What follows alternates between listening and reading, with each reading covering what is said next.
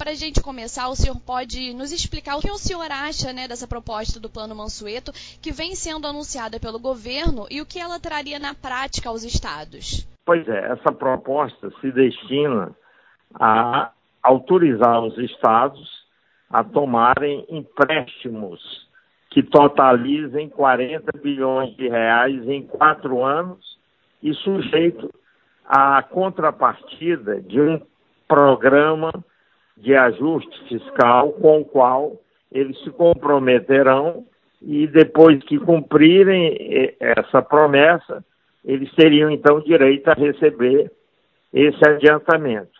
Isso não está ainda bem detalhado, mas parece que será mais ou menos nessa linha que eu expliquei. Qual seria a diferença entre esse plano e o plano de recuperação fiscal?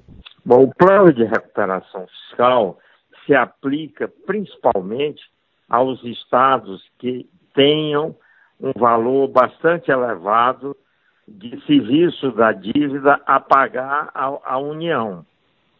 E aí é que eles se enquadram nesse caso.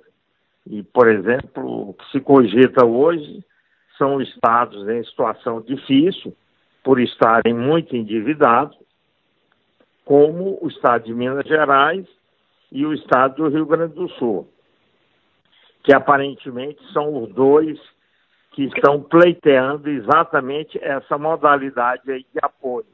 Porque um estado que tiver um serviço da dívida relativamente pequeno é, não vai servir para esse esquema, porque não pagar o serviço da dívida, nesse caso, não aliviará muito, porque o serviço da dívida seria relativamente pequeno.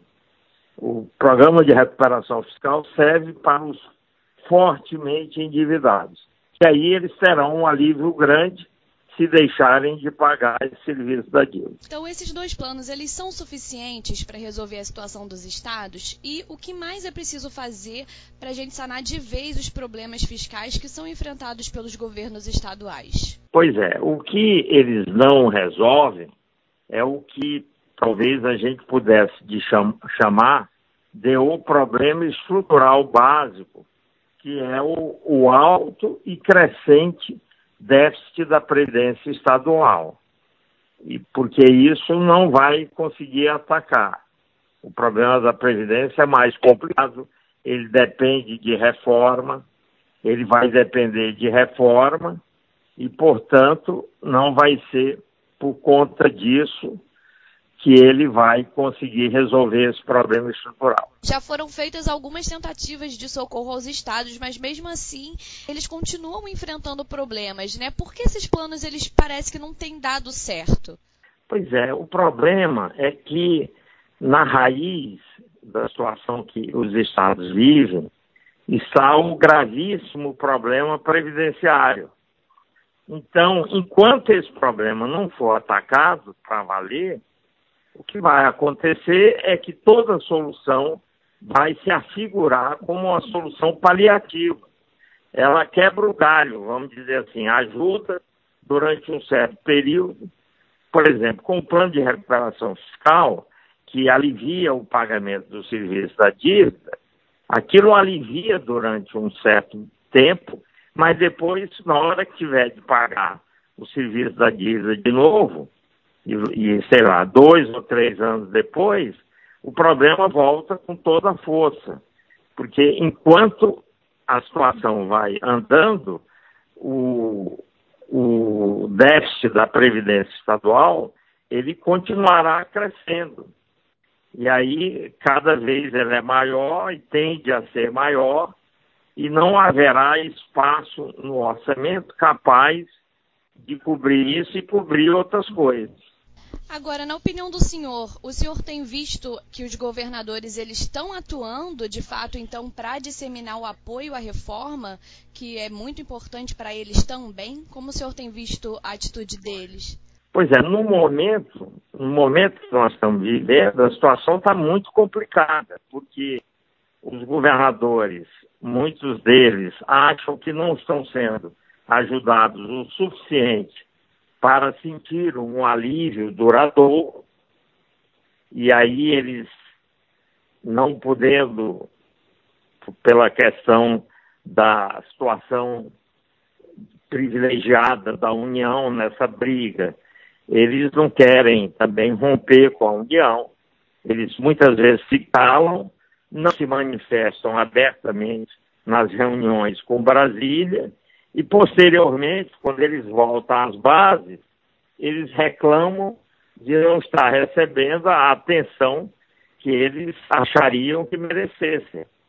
Então, esse é um lado da história. Por outro lado, a, as autoridades de Brasília, e não só as autoridades do Ministério da Fazenda, mas também os congressistas, e fala-se que os, o chamado Centrão, que é um conjunto de partidos, faz parte de um conjunto de partidos, também está é, se manifestando contra os estados, alegando que eles contam a história é, quando estão na frente das autoridades governamentais e quando voltam às suas bases contam outra completamente diferente. Então está uma situação realmente complicada, porque é como se ninguém estivesse falando exatamente o que pensa em, na frente de qualquer das outras partes. E aí cria-se um certo impasse e uma situação em que, de repente, o próprio Centrão está defendendo que a reforma não se aplique para os estados, assim como para forçar o encaminhamento de uma solução. Agora, além dessa questão previdenciária, existem outros fatores que contribuíram para esse, esse endividamento dos estados que nos fez chegar de fato até aqui? Olha, eu acho que é muito difícil não jogar bastante peso na questão previdenciária, porque ela de fato é a questão mais importante na explicação da crise financeira estadual. É bem verdade também que, por conta da recessão, a arrecadação estadual caiu é, bastante no período, e esse também foi um fator que ajudou a atrapalhar a situação financeira deles. Mas o déficit, só para os ouvintes terem uma noção, ah, durante quatro anos, quer dizer, de 2014 a 2018, o déficit previdenciário total dos estados praticamente dobrou, saindo de cerca de 45 bilhões para 90 bilhões.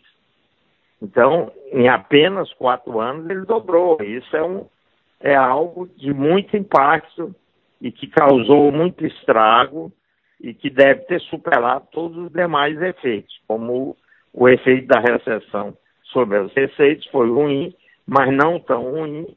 E no caso do estado do Rio, por exemplo, que é um dos que passaram a, a maior dificuldade, a, houve também a queda do preço externo do petróleo, que acabou gerando um outro efeito ruim para as contas do Estado. São quantos hoje os estados com problemas nas contas?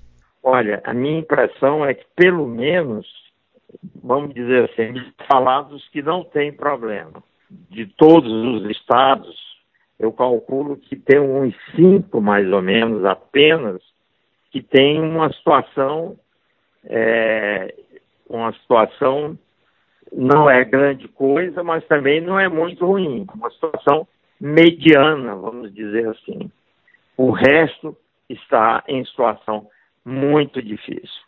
Para a gente finalizar, os governadores haviam apresentado seis reivindicações ao governo, que além da apresentação do plano, eles também querem, vou falar aqui rapidinho, né, o avanço da PEC para aumentar a parcela do produto de arrecadação dos impostos sobre a renda e proventos de qualquer natureza e sobre produtos industrializados destinados ao Fundo de Participação dos Estados garantia de repasses federais dos recursos provenientes de cessão onerosa ou bônus de assinatura, compensações dos estados pelas perdas na Lei Candir, manutenção do Fundeb e regularização da securitização de créditos dos estados e do Distrito Federal. O que o senhor acha, em geral, dessas propostas? Qual deve ser o posicionamento da União diante dessas reivindicações? Bom, a União tem se manifestado resiste muito, promete aqui uma coisa aqui, outra ali, mas são coisas assim ainda meio é, indefinidas, como por exemplo as receitas associadas ao petróleo.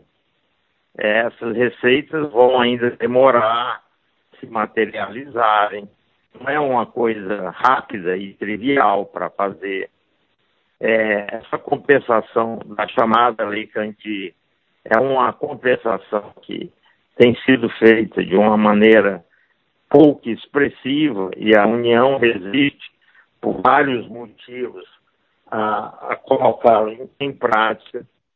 É, esses pleitos de aumento de participação dos estados na arrecadação dos impostos tal é um pleito que costuma aparecer, se repetir quase todos os anos, e a União também resiste muito a mexer com isso.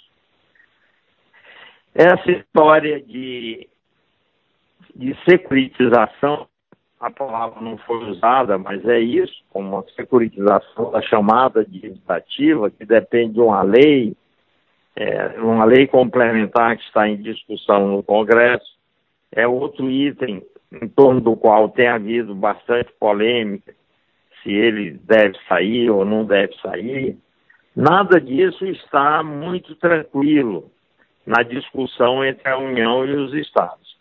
O que eu sinto falta é que se coloque, vou repetir, o problema previdenciário na, na linha de frente desse processo de negociação. Porque se ele não for atacado rapidamente, vai ser muito difícil os estados começarem a respirar.